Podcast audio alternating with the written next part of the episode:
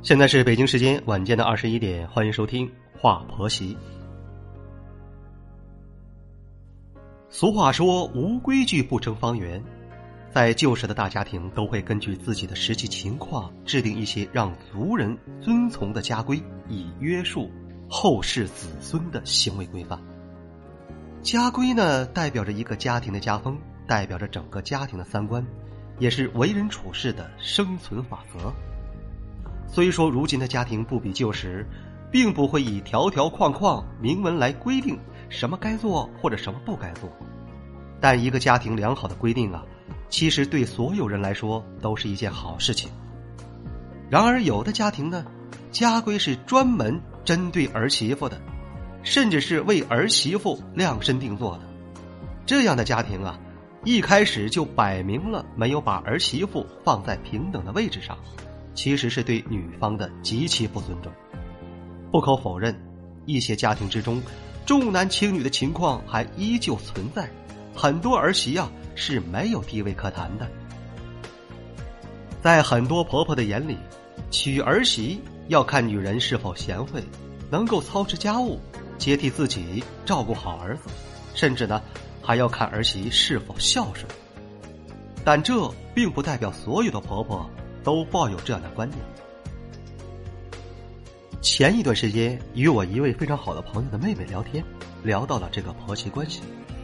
我这位好朋友的妹妹叫小燕，她说：“我的婆婆当初的时候给我立了四条家规，我个人认为这四条家规是三观很正，所以说才下定决心嫁给我老公的。”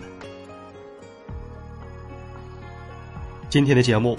让我们共同来分享并学习一下小燕的婆婆给她立的四条家规。第一次登婆婆家门的时候，心中很是忐忑，毕竟老公那么优秀，不但事业有成，待人还谦谦有礼。老公也提前给我打过预防针，说是婆婆的规矩比较多，但多以让生活过得更好为原则，所以让自己只要做好自己就可以了。小燕当天带着礼物去婆婆家。看到婆婆家收拾的整整齐齐，东西摆放是井井有条，虽然干净整洁，但并没有给人一种很压抑的感觉，反倒是规整之中透着无处不在的温馨。饭后，邻居家电脑出了问题，小燕的老公被叫过去帮忙，公公去书房忙自己的事情，婆婆拉着小燕坐在沙发上聊天。得知小燕家里对他们的婚事提出的要求后啊，婆婆并没有提出反对意见。她说：“只要你们家提出的要求是合情合理，我都不反对。可是，在嫁给我儿子之前，我也要提出几点要求。”婆婆说：“我是一个重规矩的人，你们要结婚，未来过成什么样，我无法判定。但我丑话说在前面，你首先要做到遵守这几条家规。”小燕听完之后啊，心里就发麻。虽然有男友打针在先，可是真正遇到这种场面还是很犯怵的。然而接下来的话，却让她意识到婆婆的三观很正，坚定了她要和男友结婚的决心。第一，必须要相互信任，相互忠诚。婚姻当中最忌讳的是夫妻不能同心，相互猜忌。如果做不到彼此忠诚，即便当初爱的再深，也很难保证一生的幸福。因为对情侣三心二意，很可能会让握在手中的幸福溜之大吉。无论男人或者女人，都要忠于家庭，因为不忠诚可能会带来的伤害是无可估量的。以后你们还会有孩子。而家庭倘若破裂，对于孩子的伤害是不可弥补的。所以，既然决定在一起，首先要忠于伴侣，这是最重要的一条家规。第二，夫妻之间的矛盾要学会自己及时解决。婚姻的前提条件是爱情，但爱情不是婚姻的全部，烟火气才是最现实的人生。婚姻脱不了面对柴米油盐的琐碎，夫妻成长环境和所受教育的不同，结婚后吵架是难免的事情。毕竟牙齿和舌头还会碰在一起，夫妻发生矛盾怎么吵架是你们的事情。希望你们不要重伤彼此的家庭，我们不会插手你们的家务事，也希望你们不要因为吵架动不动就回娘家告状，让娘家来解决你们的问题。生活中有矛盾是很正常的事情，出现矛盾才能发现彼此哪方面的做的不足，所以要及时的解决处理，不要将其上升为两个家庭的矛盾，进一步把问题严重化。第三，女人必须要有自己的工作，有养活自己的能力。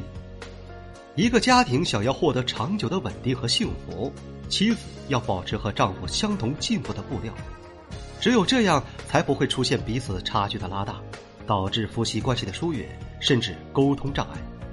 无论什么时候，女人都要有独立赚钱、养活自己的能力，并不是说一定要女人赚到和男人同样多的钱。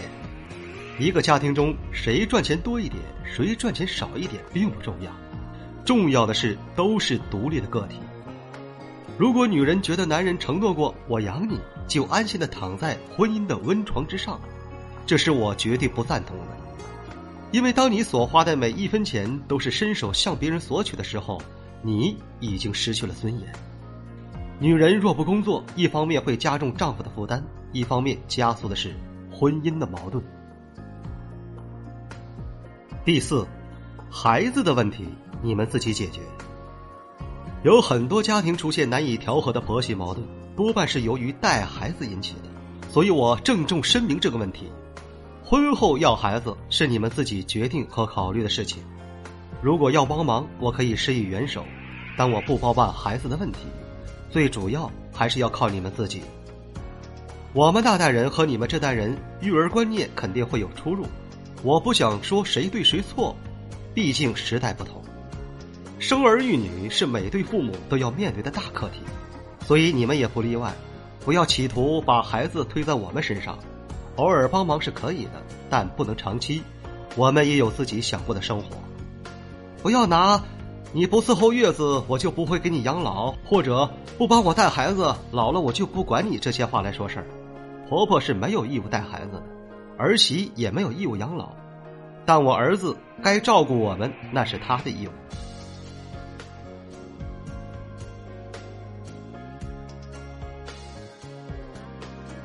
如今小燕已经结婚近五年了，孩子三岁了，生活过得是幸福美满。她说：“因为事先婆婆表明了自己的观点，所以以后的相处也就相安无事。她与婆婆始终保持着。”不远不近的距离，亲疏有别。不但她自己掌握分寸，婆婆也是把握度数。生孩子的时候，婆婆并没有撒手不管。小燕的母亲也有参加，无论是出力出钱，婆婆都没有含糊过。所以看别人家的婆婆亲力亲为，她也没有觉得自己有多委屈。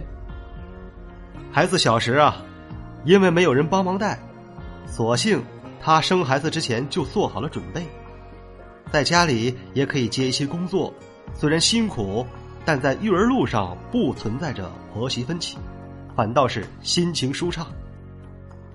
而丈夫看到她这么努力和辛苦，下班回到家也是主动的承担起照顾孩子和家务的工作，适时给她休息的机会。很多家庭在这几年过的是焦头烂额。但是小燕却顺利的度过了人生最艰难的时期，而这磨练也为她此后的人生带去更多的坚韧和乐观。如今她已经在新的工作岗位上，因为她的不懈努力和从不放弃，生活也越来越向着更美好的方向前进。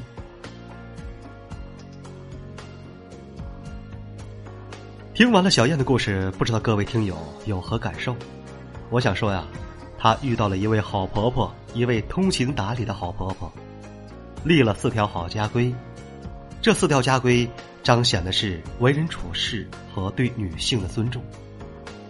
之所以四条家规，也让他们的生活过得更加幸福美满、和谐稳定。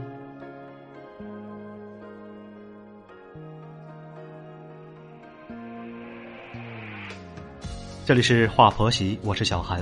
如果说你喜欢本期的节目，欢迎你点击订阅、转发并分享，与节目互动。也可以向我发私信，说说你的故事。